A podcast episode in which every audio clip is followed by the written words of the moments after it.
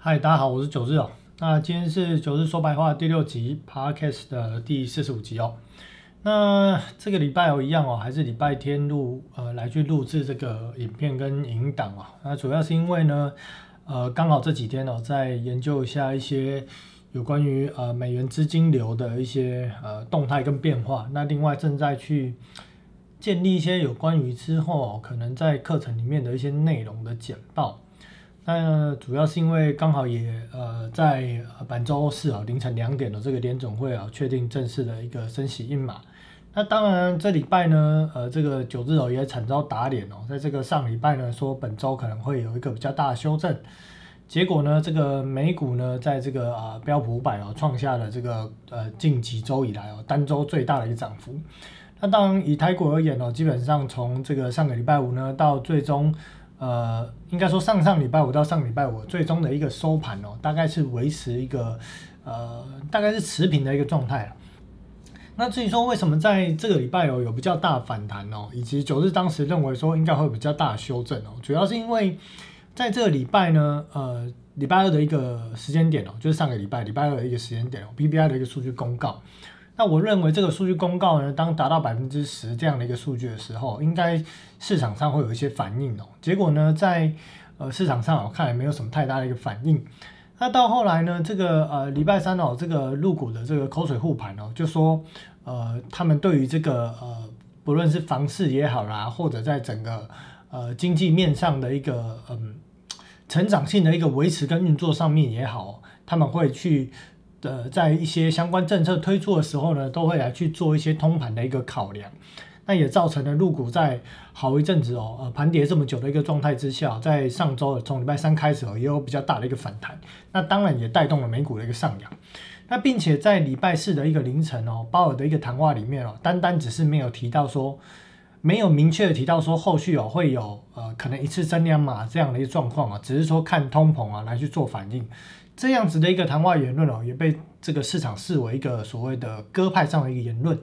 所以导致呢美股盘势的一个上涨。那当然同时哦，在这个乌二的一个谈判上面哦，呃整个礼拜过去了，从礼拜一谈到礼拜五，看似也没有听到什么进展。但是在乌克兰方面哦，一直放话说就是他愿意跟普丁哦出来哦，这个所谓的坐下来好好谈判哦。那当然在这个俄罗斯这边哦，他也有跳出来说哦，并没有实际上有像这个乌克兰讲的这个进度那么好。那呃，整体上怎么样呢？这个等下我们会提到。那另外在本周还有一个很大的重点，就是在这个联总会有正式升息一码之后，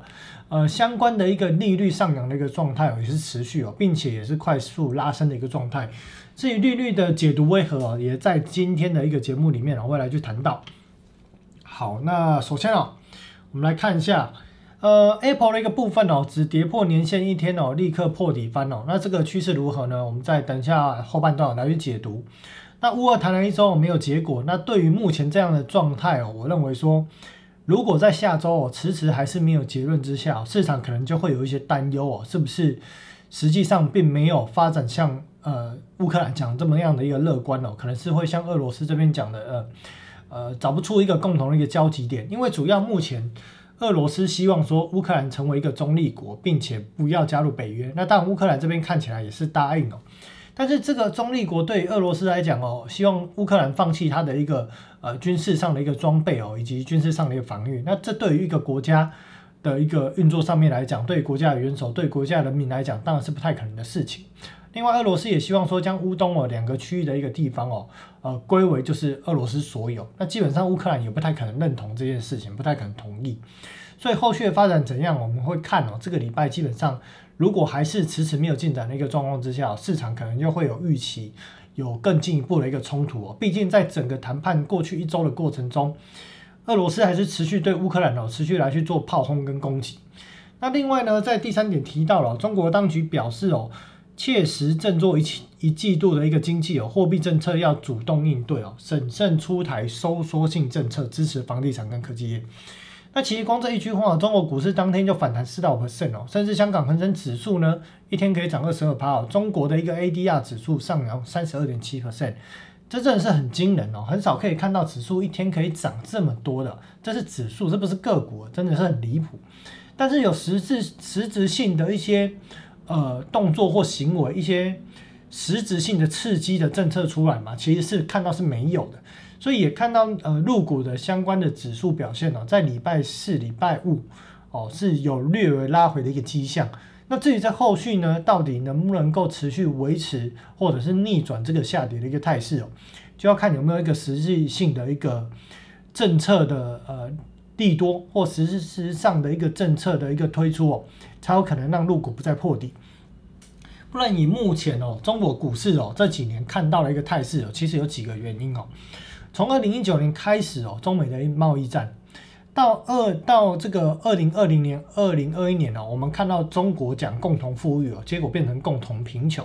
这是什么概念呢？就是中国的政府希望哦有赚钱的企业哦，能够多多捐助这些盈余的一个款项哦，来去支持政府经济上面的一个运作。所以从共同富裕变成了共同贫穷。另外还有一点呢，就是目前呢，在这个中国有一些挂牌在美国的一个相关的 ADR 的一个股票，基本上有可能面临下市的一个风险。那也导致哦，就是资金哦大量哦从中概股以及中国股市哦来去做撤出。所以我们看到过去几个月，甚至过去一年多以来哦，中国股市走势非常的弱哦，这其实有很多层面的一个因素。好，那联总会的一个部分哦，正式升息的一码，将基准利率调高到零点二五到零点五 percent。那同时哦，它也调升了这个隔夜逆回购利率哦，也是调一个基点哦，直接呃调一码，直接调到这个零点三 percent 哦。那超额准备金利率呢，也是从零点一五 percent 哦，拉升到零点四 percent。那会后鲍尔表示说，呃，根据通膨的一个数据而定哦，如果有必要加快货币政策紧缩的脚步，但没有直接讲说未来不排除一次。的一个这个会议里面可能会一次升息两码，只是单单没有讲这样的一个结论哦，市场就用利多解读，好吧？说实在，我实在是无法理解为什么会这样解读，真的是 黑人问号啦。但反正市场的 anyway 就是这样的一个解读，看来整个上礼拜呢，就是做一个呃所谓的一个破底翻哦，包含了 Apple 也做了一个破底翻。那至于下个礼拜呢，看法如何？等下会来提到。那预计呢，在五月份哦，这个呃联总会报也有提到，五月份会开始缩表。说法的详细内容呢，大概在四月，我记得应该是四月六号吧。到时候的这个 FOMC 的一个会议纪要出来，详细的内容会议纪要出来，里面应该会有提到详细的一个缩表的时程，以及可能每个月会呃缩表多少的规模，应该会在里面有去提出哦。那整体市场也预估今年的到今年年底哦，联准会应该会再升息六嘛，将利率调升到一点七五至两 percent。这句话就很有意思了。目前预估升息六码是预估说在呃五六七九十一十二月分别各调每一次的一个会议各调一码，可是呢，其实呃鲍尔在之前的这个听证会就有提到说，如果通膨的速度比预期的还要快，或者是比预期的没有压制下来一个状况之下，不排除在一次的一个会议里面一次升两码，所以基本上这一个全年度的预期一点七五 percent 到两 percent 这样的一个利率。有没有可能超过哦？当然我们会来做讨论哦。那另外呢，我国央行也意外升息了一码。本来市场预估说可能升半码，结果一次升一码，将这个基准利率调高到一点三七五。那基本上我认为这样的一个宣示意义大于一个实质意义啦。为什么？因为假设说我们假设说以有一个人呢，他如果去做一个呃房买这个房子，那他贷款一千万的一个状况之下，那一码大概就是零点二五 percent 嘛。那零点二五 percent 呢，大概对于他一年的一个利息的一个支出哦，大概是多呃两万五左右啊。其实我认为这个还是实质上的一个意义哦，呃呃宣誓上的一个意义哦，是大于一个实质上的一个意义。好，那接下来来看这张这个点阵图哦，这点阵图就是呃美国的这个呃联总会哦，他们的一个官员哦，对于未来预测呃利率预测的一个看法。那基本上在今年的下半年哦，大概是落在这个一点七五到两个 percent。那明年大概会落在二点五到三个 percent 哦，但是实际上市场是怎么样反应哦？我们再来看下一张图表，就非常的有趣。这个是联准会呢，白色的线是联准会刚刚我们在讲的这个点阵图的一个预测，那蓝色的线呢是市场呢在这个啊 OIS 这个隔夜交换利率之后，对于未来啊美国利率的一个预测，我们可以很显著的看到哦，从这个今年的大概。年底哦，应该说，嗯，可能九月、十月之后，市场对于联准会的利率预测的上扬的一个幅度哦，比起联准会的一个点阵图来讲，还要还要更低。那这其实实质上反映了什么样的一个状态哦？就是市场认为联总会不可能升息升到这样的一个程度。那为什么呢？我们要去思考为什么这个问题才是重点。基本上呢，有两种可能呢，会让联准会呢没有办法升息升到这种程度。第一种是升息的过程中哦，实体经济呢就垮掉了哦，就大幅的衰退，好，这是一种可能。第二种可能呢，是在升息的一个过程中哦，美国的金融市场、金融体系哦，货币市场这一票的一个玩家哦，货币市场运作的一个状况呢，就 crash 了，就挂了，所以导致联总会没有办法再度的去做升息的一个动作。那到底是哪一个层面呢？最后导致联准会啊无法来去做升息的动作？市场有这样的预期嘛？那到底是哪一个？基本上我认为哦，应该是金融体系无法承受这样的一个升息压力。那同时哦，相信呃过去几集也听到九日有讲一个论点，我认为说最终要压制这个通货膨胀哦，不可能单单只靠升息这件事来去做压制，必定会去放倒美国的一个股票市场，通过让股票市场的回落，造成股票市场的持有者他的一个消费力道趋缓。为什么？因为他赔钱。他账上赔钱，这也许是他自己的钱，也许是借来的钱，反正 anyway 他赔钱了，他就不太想去做更多的一个消费，这样的一个过程就可以间接或直接性的让实体经济放缓。所以呢，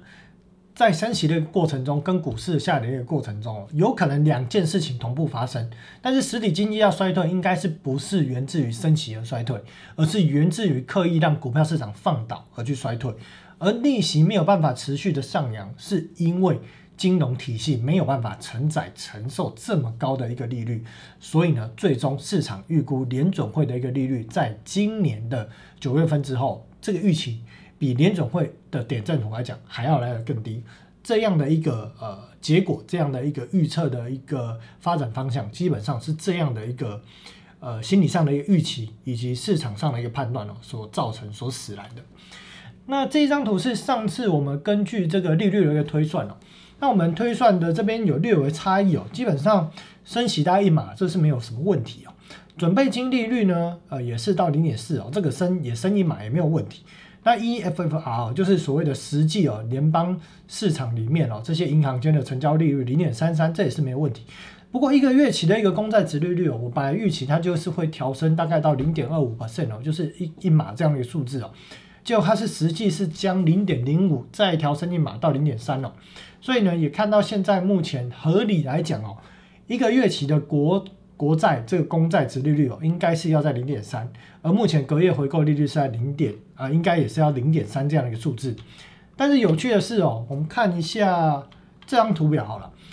这个是所谓的呃美国的一个财政部哦，就是呃发行的公债，不同期限的公债嘛，这之前我们就讲过。但有趣的是，我们看到这里哦。在即将升息的一个过程中哦，三月十一号的一个月期是呃，如果呃这个 podcast 节目呃的这个听众朋友看不到没关系，就是用念的。三月十一号的一个利率哦是零点一七，十四号零点二三，十五号零点二二，十六号零点二四。为什么有这样的态势？因为预期联准会要升息啦，所以升息它的基础利率垫高之后，一个月期的利率当然会同步垫高，所以市场上会往零点二五 percent 这样一个趋势去做迈进。但是有趣的来了。三月十七号零点二，三月十八号零点一九，诶，为什么一个月期的国库券利率又再度跌破了联总会设定的利率下限呢？表示什么？表示市场的资金又再度从长端涌入短端，这是什么意思呢？我们看到现在哦，十年期、五年期呢，呃，走平了，倒挂了。基本上合理来讲，越长天期的公债的值利率它应该要越高，这才合理。结果现在倒挂。好，那这个十年期减七年期的呢？好，二点一四，二点一七，十年是二点一四，七年期是二点一七，哎，也倒挂了。二十年期跟三十年期呢？正常三十年期要更高，二十年期要比较低，这也倒挂。呃，至于二十年跟三十年期，其实已经倒挂很久，因为市场早就预期根本不可能升息到这样的一个程度。所以我们看到，在十年期对比五年期，十年期对比七年期，跟三十年期对比二十年期都倒挂。那现在市场关注的是什么？十年期现在是二点一四，两年期是一点九七，这个利率呢，在呃今年年初的时间点哦，大概还有九十几个基点的利差，结果现在呢只剩下十七个基点的利差。那十年期对两年期的这个公债的一个值利率的利差，对于联总会来讲，它是观察经济是否衰退。很重要的一个指标。不过九日在前几天也有在这个 FB 的一个文章哦，我写到说，为什么过去一阵子哦，我都不太去特别提十年跟两年期的公债值利率的基差。其实有很多面向啊，第一个面向是。我们看到 OIS 的利率哦，或对于市场对于远期未来利率的一个预期，我们就可以知道，最终联总会不太可能升息到他表定或他希望的目标利率。为什么？因为刚提到的嘛，不是实体经济垮了，不然就是金融经济垮了，所以它根本升息不到这样的一个位置。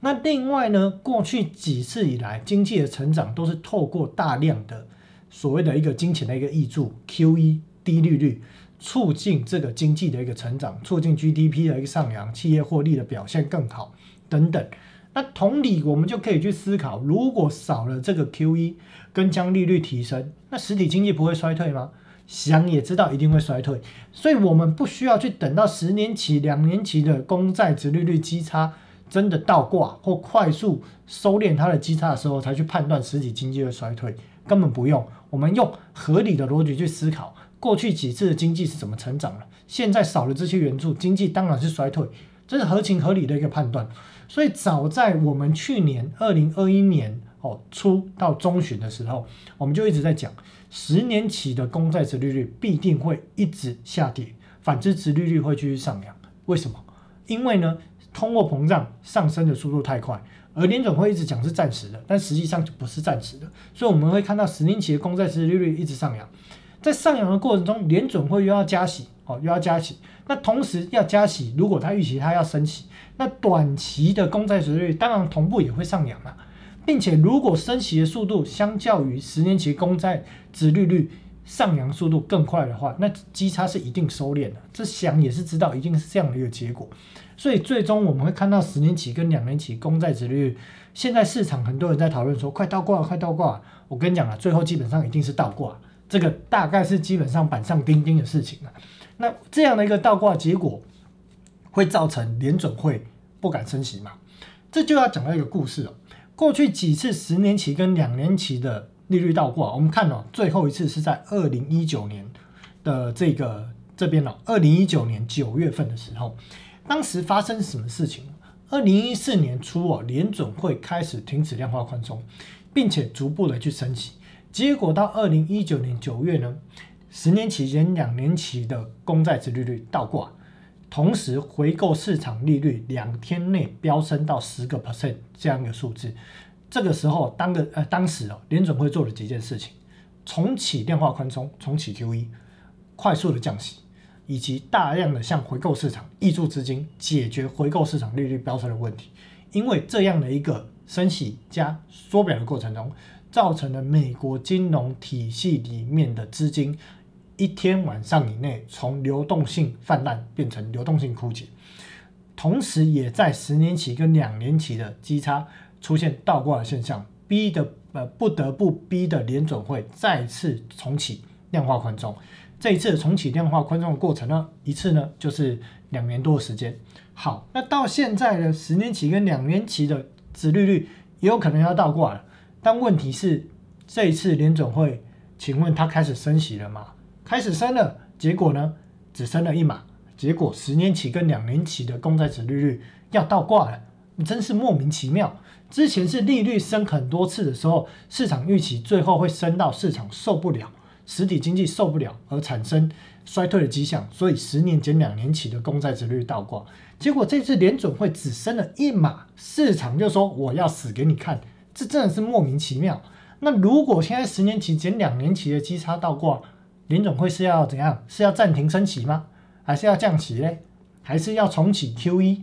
然后让通货膨胀直接爆掉？基本上是不太可能。这次联总会没有招了，为什么？因为通货膨胀的问题远比股票市场也好，远比金融市场也好更为重要。这个论点我们提了很多次哦，这边再简单的再强调一次哦。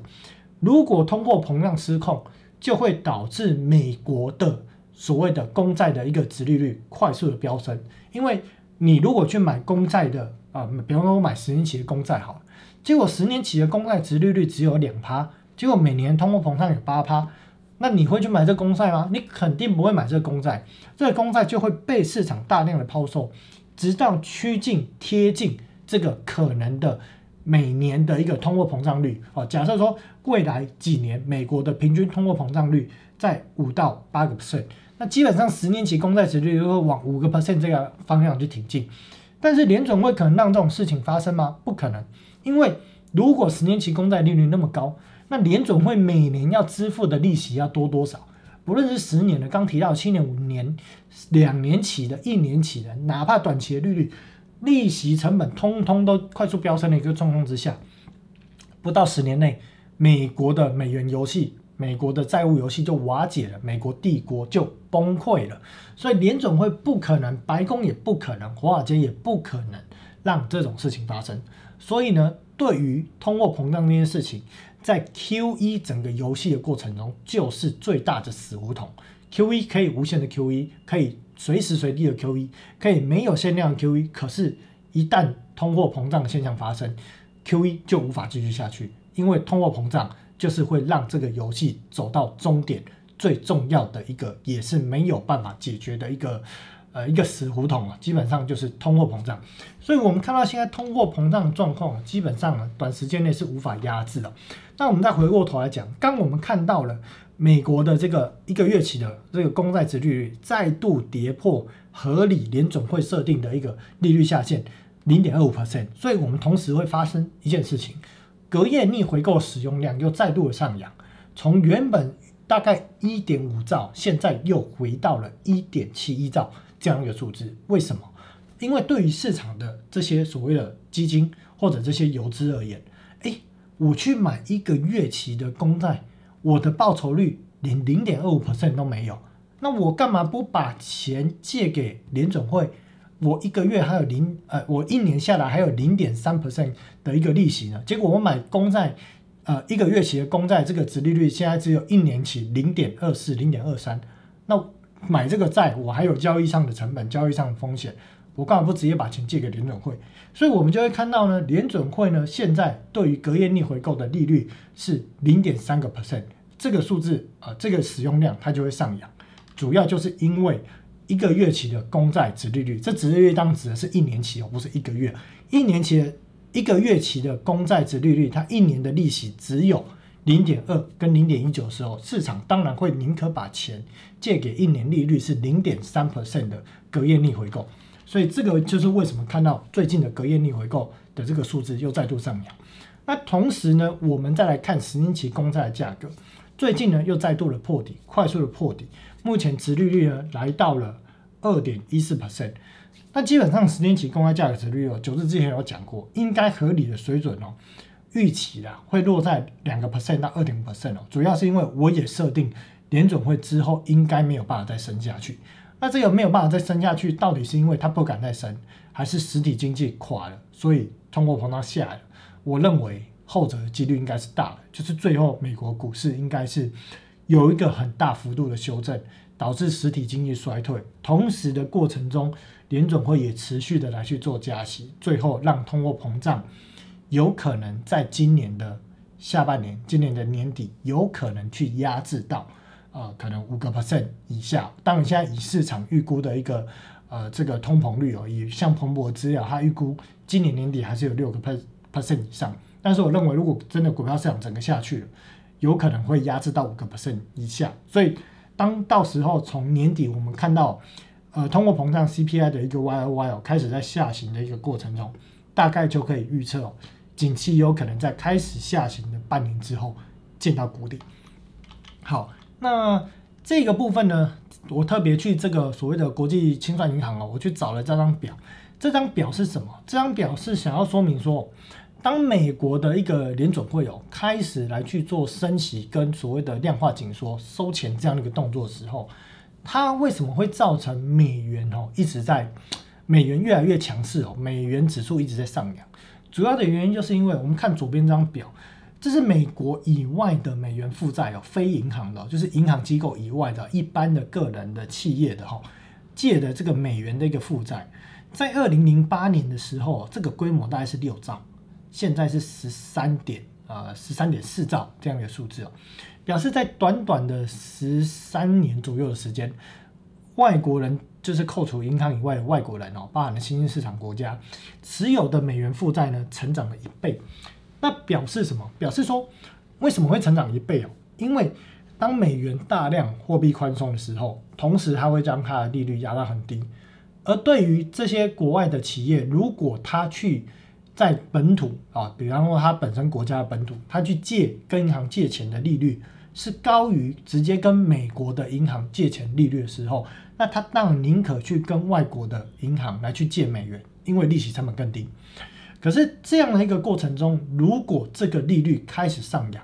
那对他持有的这些美元的一个负债，它的呃所谓的支付的利息成本。跟它的负债规模相较于它本国货币开始贬值的时候，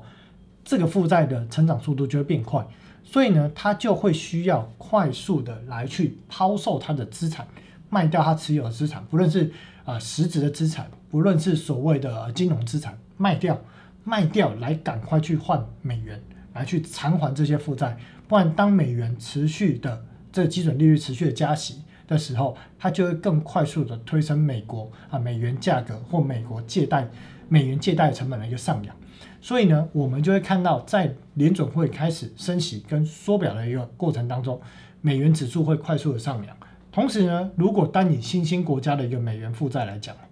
在二零零八年的时候呢，约莫了哈，大概在一兆，现在大概在四兆，所以这成长幅度也是十分的惊人。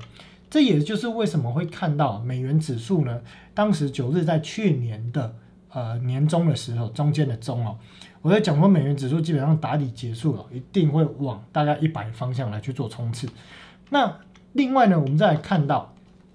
外汇储备跟美元的关系哦，这很有故事哦。这我今天简单讲一下，之后有机会再好好介绍。大家都会认为说外汇储备哦越多越好，但是这外汇储备的。由来哦，跟到底是怎么产生的，我们要去理解。好比说，像我们哦，目前外汇存底大概有五千五百亿美金，但是我们呢，非银行以外的美元借款大概有七百亿美金。这概念是什么？就是说，刚讲了嘛，因为美元很便宜，所以很多企业会去这个跟美国的一个银行借美元哦，来去做使用。但是你借了美元，你回来我们国家的时候，你没有办法在国内用美元做消费、做投资啊，你还是要换成台币啊。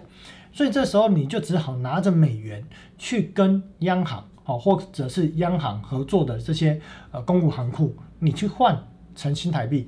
这个时候呢，央行的账上就会多出这样规模的美金，同时发行等值规模的新台币。这个时候就会创造央行的外汇储备提高。所以呢，这个里面呢，目前五千五百亿里面哦，如果以我国最新的这个啊非银行的一个美元借款哦，大概是七百多亿这样的一个数字来讲，扣掉实际上的一个外汇储备哦，应该是落在四千八百亿左右，其实还是很高的。那外汇储备呢，它有没有风险呢？对有些新兴国家来讲，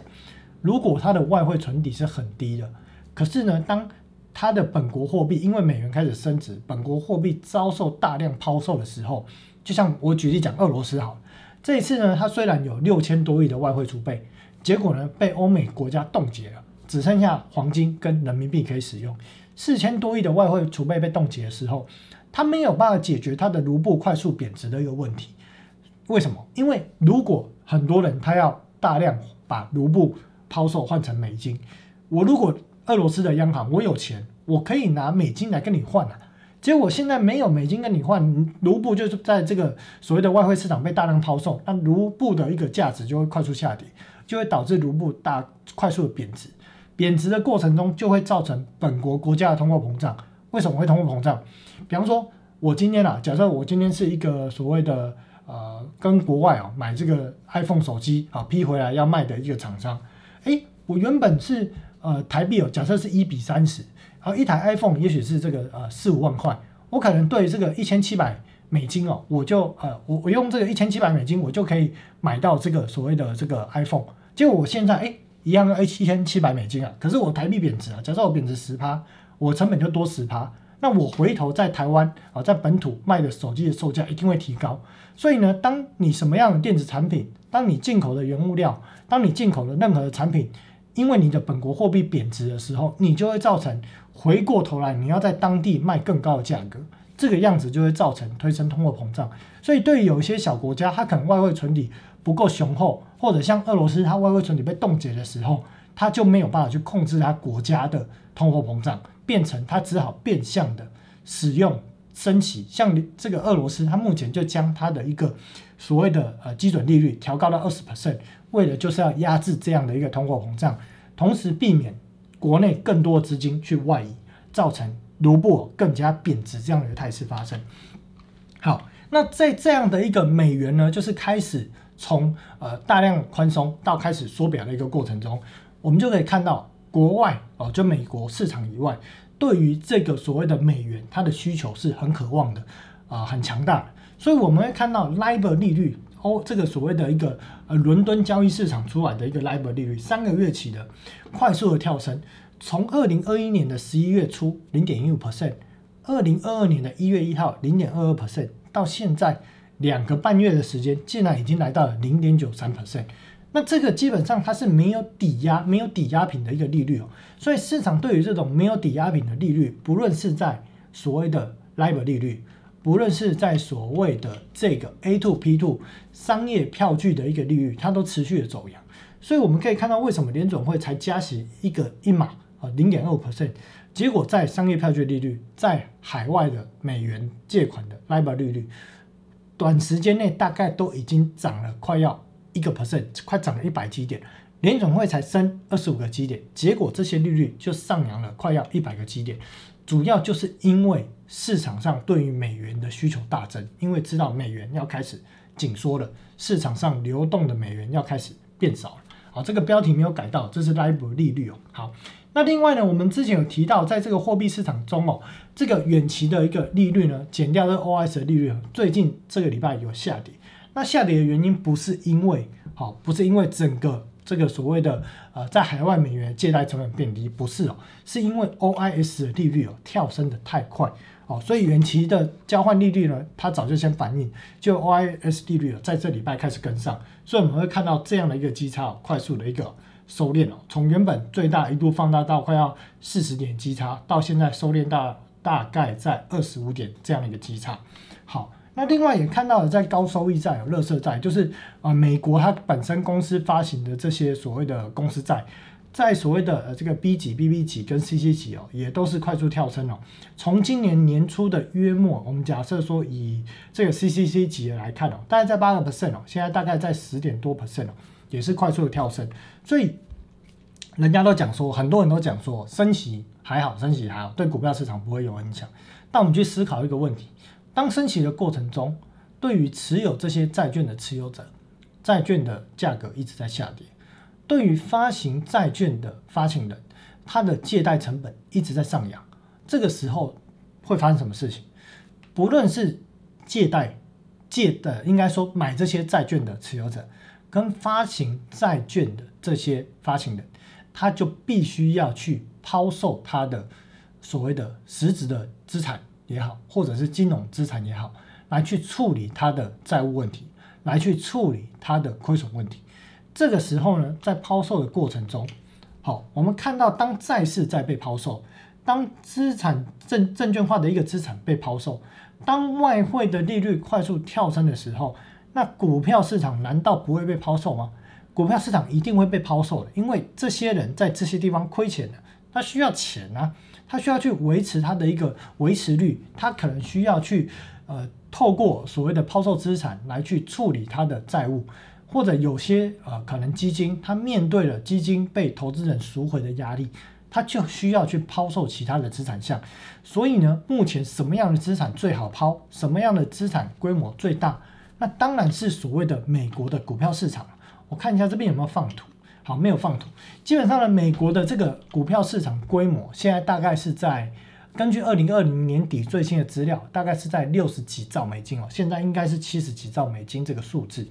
所以呢，我必须要透过在我股票市场大量抛售我这些金融资产，我才可以去处理我其他资产下跌的问题，或者我才有钱来去做还款。所以我们会看到股票市场它一定会面临下行下跌的压力。所以如果随着联准会它继续将利率调高的速度幅度加快的过程中，我们就会看到股票市场会在承受更大被抛售的压力。所以基本上，纵使短线上上个礼拜股票市场大幅的反弹，但是九日还是认为这只是短期的现的现象。我们要知道，短期有短期影响股票市场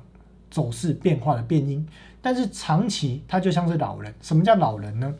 通货市场呃，通货膨胀就是今年的老人，而这个短期的利多利空，它就是狗，它会跑来跑去的。可是长期的趋势呢，它就是随着通货膨胀，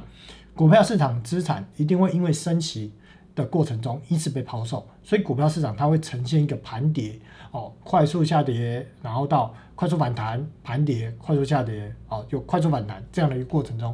基本上今年可预见，在未来的第二季度。第三季度应该就会维持这样的一个态势，基本上是没有问题的。好，那另外在原油价格的部分哦，目前伊朗的核协议谈判呢，感觉好像又没有什么进展，所以也许下个礼拜呢，石油呢可能又会有短线哦冲高的一个迹象发生哦。那如果石油价格真的又短线上又有所跳起来，那可能对股票市场的这些投资人哦，又会预期通货膨胀心理又会上来。那可能股票市场就有拉回的一个态势。那标普五百指数非常的猛哦，短时间内直接反弹哦，到所谓的我们看这条红线哦，这是年线的一个位置。所以呢，一个礼拜一二三四哦，四个交易日快速的反弹哦，到年线的位置。那我认为啊，基本上啊，我们提过了，股票市场的上扬呢，从二零零九年之后呢，跟货币总量 M two 有直接性的相关。所以现在要快速的升息，再加上缩表，M two 必然下降。所以我认为标普五百指数不太可能去做创高，或根本来去挑战之前前高的几率都不大。所以我认为在下个礼拜呢，应该还是拉回哦，来去做整理的态势是高的。他希望不要再被打脸了，不然这脸很肿。好，那 Apple 呢，在礼拜一呢破底有没有破？破了。上礼拜就说有很大机会会破前低。真的破了，结果呢，一连拉四天，哦，真的是脸被打得很肿。好，那反弹到这个位置呢，我这边特别画几个框哦，我们看哦，这个框是第一次的高点哦，就是最高的高点，第二次的高点，第三次的高点。好，这其实是一个下降的态势，并且 Apple 的每一次低点，每一次的低点，每一次的低点都在被跌破，所以呢，基本上我认为哦，这档股票呢，它还是现在已经是短线上哦或波段上转空的一个状态。所以呢，如果苹果又再度跌破这个低点哦，市场的卖压又会再度涌现。那台积电呢？如果外资呢，因为美国股票市场修正，外资势必会在加大力度的从台股市场里面抽走资金哦。所以台积电，我基本上非常认同台积电的基本面哦，它的基本面真的很好，而且它的先进制程呢，早已远远打趴了三星这个竞争对手。并且目前看起来呢，在 Intel 呢要去追赶它上面呢，也是非常的吃力。但是呢，基本上股票市场有时候的波动，不单单只是基本面的因素，我们还要考虑到了总体经济，考虑到筹码面的一个因素。所以台积电它是一间很好公司哦，也是台湾的一个栋梁哦支柱。但是呢，在短期上，我还是认为这档股票它的一个筹码面可能还会再去承受外资。大额的卖超，所以建议投资朋友如果持有的呢，呃，要么降低部位哦，要么就是要小心应对。好，那加权指数的部分呢，目前市值呢大概也是五十三兆左右啊，这数字没有更新，但是这礼拜跟上礼拜应该差异不大。那基本上画的这黄框哦，就是关键的支撑哦。那这一次呢，在呃修正的过程中哦，是还没有去挑战这低点，是有守下来。所以呢，届时呢，如果到时候正式跌破这个黄框哦。就会从盘整高档盘整哦，正式转为走空。那至于会不会破呢？基本上就是关注美股市场的动态哦。所以我们在这些谈话过程中，我们强调美股美股，主要是因为美股跟台股它有绝对的一个直接性的关系哦，所以我们一定要来看。那台币的汇率哦，基本上贬值的态势是成型了啦。那如果台币的汇率继续再去做贬值，表示外资哦会持续，并且是应该说它是一个鸡生蛋蛋生。呃，蛋生鸡的一个关系了。如果台币汇率贬值，表示外资就是卖超，然后钱就出去了。所以呢，如果什么都不想看，哦，什么也都不想听的听众朋友，哦，那你就只只要盯住一件事情，盯住台币的汇率。如果台币的汇率继续走贬，那股票市场就是会继续的修正。那 OTC 指数呢，在之前前低哦，目前还是守着哦。那基本上呢，在下礼拜呢，我认为美股还是会偏向哦，在呃刚提到的这一个哦这一个框框的一个区间哦来去做整理哦，应该有没有机会跌破我不知道，但是应该拉回的几率是高的哈。所以整个 OTC 呢，应该也会尝试哦来去对这个之前的一个低点哦。啊，到这个年线的一个位置啊，区间哦，来去做震荡整理。好，那基本上下礼拜整个礼拜的一个操作态势哦，我认为还是偏震荡整理的格局。那当然呢，投资朋友呃喜欢做多做空的都 OK，但是做多的就要保守以对哦。那做空的不要去追空哦，就是弹上来啊。像呃这几天哦啊，以美股来讲哦，呃当然台股指数其实。今年来讲很不好做了，还是美股指数会比较好做，所以如果喜欢偏空做，我还是建议往美股的这个指数来去做，会是比较比较好操作，比较有套利的空间的。好，那今天的节目就到这里。那如果有任何问题呢，还是可以在呃这个节目底下来去做留言哦，或加入这 FB 有问题都可以问九日，九日只要懂的呢都会尽可能哦来去回答。好，那今天谢谢大家的收看跟收听哦，我们就下周见，拜拜。